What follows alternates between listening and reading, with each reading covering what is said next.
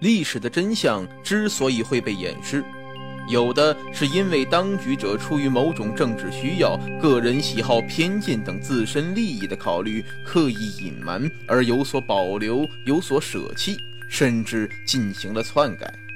有的是因为年代久远，相关人证物证被岁月所尘封，使得史料缺失，许多细节被覆灭；有的是因为受人类当前的认知能力和科技水平所限，而不能完全得到合理的解释等等。人们需要知道那些各种记载不详的历史，更要知道被遮蔽的客观历史细节的真相。让被歪曲或颠倒的历史面貌还原，让被尘封的证据得以再现，让历史遗存得以重新认识，得到新的阐述或评价。那么，就请与我一起揭开历史的真相。欢迎收听由韦一笑为您播讲的历史疑案。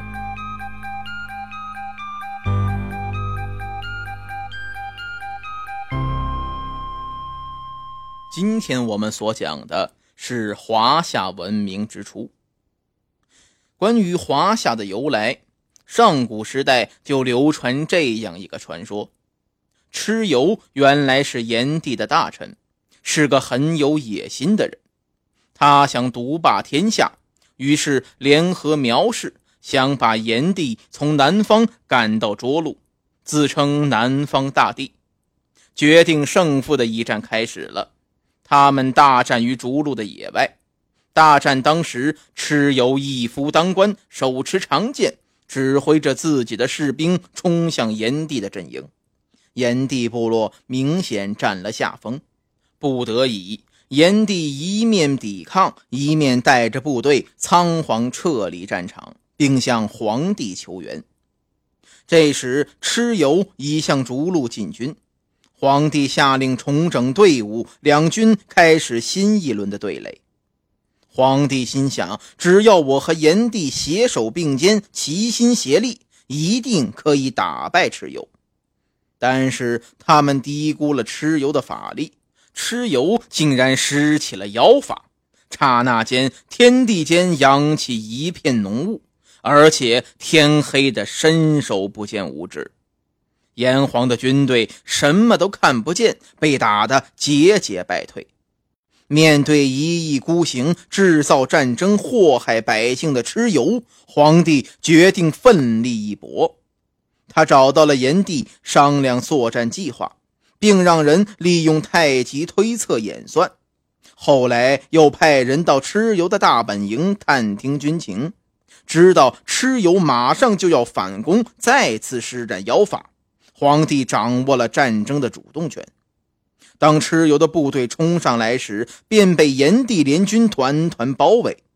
此时，炎黄联军把骨头做的战鼓垒得震天响，使得联军士气大振，士兵们个个变得更加英勇。最后，终于将蚩尤的部落打得落花流水，蚩尤也被俘虏。不肯投降的蚩尤被皇帝下令斩首，而炎黄部落最后团结一致，统一了整个中原。从此以后，中原各部落都尊皇帝为共主。炎黄等部落在皇帝的领导下融合成为华夏民族，这就是华夏的由来。还有另外一个关于华夏由来的传说，对此有不同的解释。相传，我国历史上第一个朝代是夏朝。大禹历时数年，成功治水，被舜选拔为继任者。之后，他开启了一个清明的历史时代。所以在当时，以禹代表的夏后族在当时独领风骚，成为盛极一时的氏族部落。再加上夏后族以华山作为自己的活动中心。所以，他们又被人们称为华夏族，这也是禹的儿子建立的第一个王朝叫夏的原因。今天，对于华夏由来的争论仍然不断。一些专家学者将众多观点归纳为两类。第一种观点认为，华夏是民族的名称。他们认为，我国古代以夏为族名，华夏族定居在华山之州、下水之旁，故而得名。讲的就是这个意思。夏这个名词是由下水得到。中华民族自古以来就是融合了别的不同民族构成的一个庞大的民族。尽管它不是一个单纯的民族，但是在历史的长河中，始终以一个核心民族为中心，逐渐的融合和同化别的民族，形成一种单元性的多元民族。这就是今天的中华民族。在先秦时代。它被称为华族或夏族，而华指的是居住在华山以玫瑰花做图腾的华族，夏则指的是居于长江中下游的夏族。夏族的祖先是夏后氏，华夏民族的称谓便由此而来。还有一种观点认为，华夏根本上不是什么民族的称呼。它仅仅指的是一个地域文化的概念，而在这个派别中又有两个不同的解释。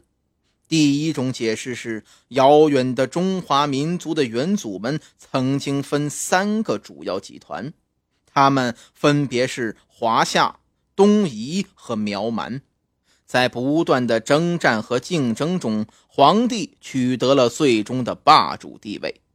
于是，他领导的华夏集团成为当时的文化和政治主流。东夷和苗蛮两大集团不得不俯首称臣，被迫纳入华夏文明的圈子里。第二种解释是，远古时代是以文化高低来定名的，所以文化高的周礼地区称为夏。同样，另一个文化高的民族称为华，华和夏合起来通称为中国。相反的，对于华夏周围的四方，由于他们是文化低的地区和民族，所以被称为东夷、南蛮、西戎、北狄。后来，华夏不断融合壮大，周围四方民族。凡是接受华夏文化的，大都纳入了传统华夏文化的范畴。华夏渐渐的就成为了中华文明的代称了。尽管现阶段我们还没有完全解开华夏之名由来的谜底，但我们相信，华夏儿女将永远是我们每一个中国人自豪的称呼。然而，华夏的第一都又到底在哪儿呢？中华民族有悠久的历史，从早期的人类到原始氏族社会，这片土地上有过我们祖先的身影。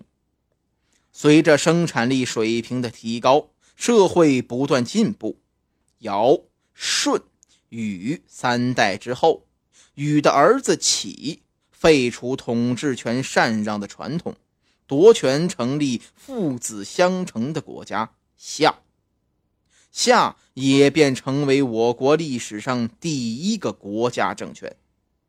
我们今天对于夏代的了解相当贫乏，只有少数文献中的一些零星记载。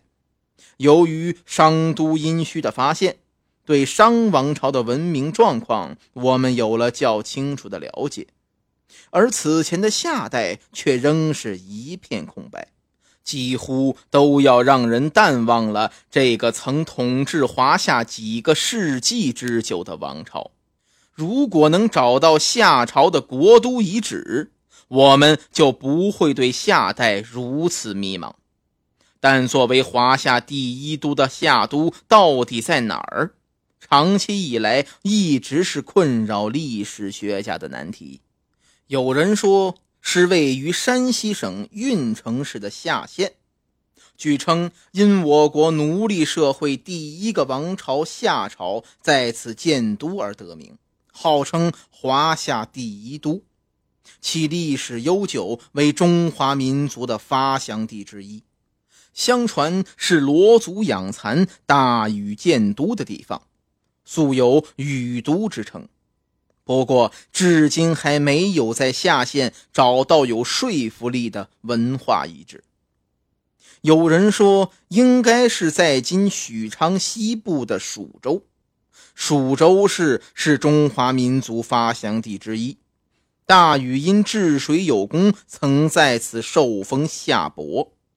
禹的儿子启继位后，禹君台大宴天下诸侯，建立了中国历史上第一个奴隶制国家夏朝，亦被称为华夏第一都。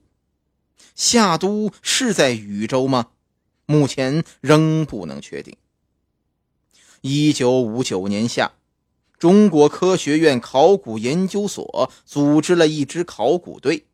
开始了探寻夏都的田野考察，从传说中夏人活动的中心地区禹西开始，在拨开重重迷雾后，考古队将目光锁定在河南偃师二里头，集中对其进行考古发掘，以此为标志。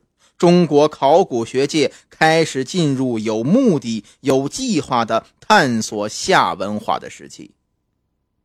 早期奴隶制夏王朝的存在无可非议，但由于文献和考古资料的匮乏，夏代的文化面貌始终无法确认。二十世纪六十年代末，考古工作者在河南省偃师县二里头村。发现了一些古文化遗址，出土陶器十分特殊，介于龙山文化与商代之间，引起了学术界的极大兴趣。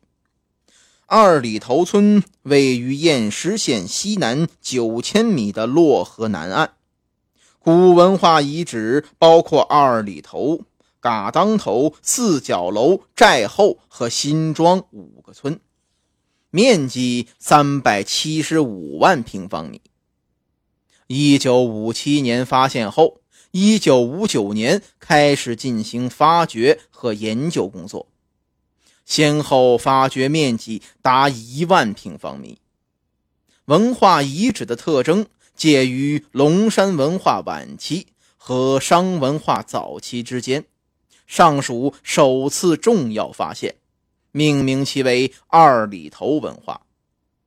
这处遗址的最下层被确认为夏文化，出土有铜刀，为我国发现最早的青铜器。其上层为商代文化，发现有大量宫殿基址，面积达一万平方米。遗址中出土了大批工艺精良的铜器与玉器。应为夏商时期的都护遗址，在考古学上占有重大的意义。经过几十年的研究，可以确认二里头遗址是一座早期王城，但这座都城是属于夏代的还是商代的，却还不清楚。二零零三年。考古人员又在现已发现的中国最早都城遗址二里头遗址中找到了两座大型的宫殿建筑，其中一座呈缺了一角的长方形，东西长为一百一十米左右，南北宽一百米，东北部折进一角，整个庭院范围。都是建造在高于地面半米的弩柱平台上。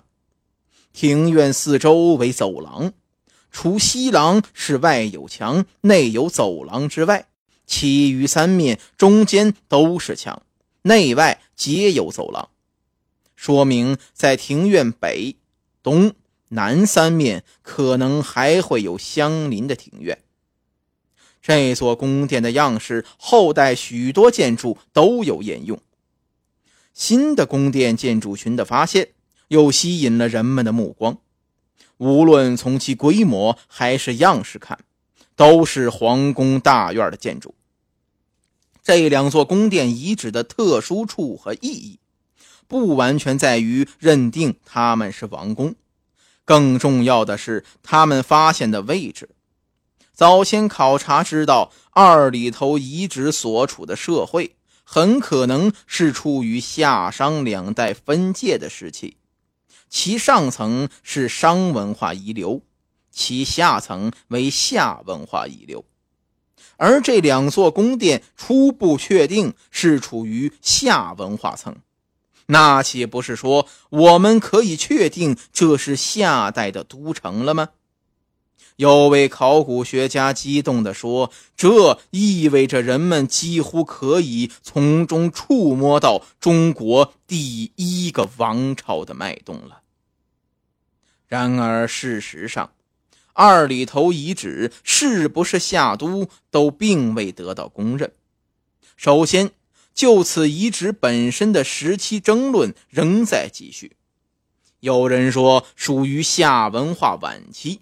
有人说属于商文化早期，更为普遍的说法介于夏商之间。历史学家冷静地说，二里头遗址本身还存在着许多未解之谜。作为都城的二里头，它的内涵布局及其演变过程，它的文化面貌及其社会生活与组织结构。他的族属、国别以及人地关系等诸多课题，目前还只是粗线条的把握。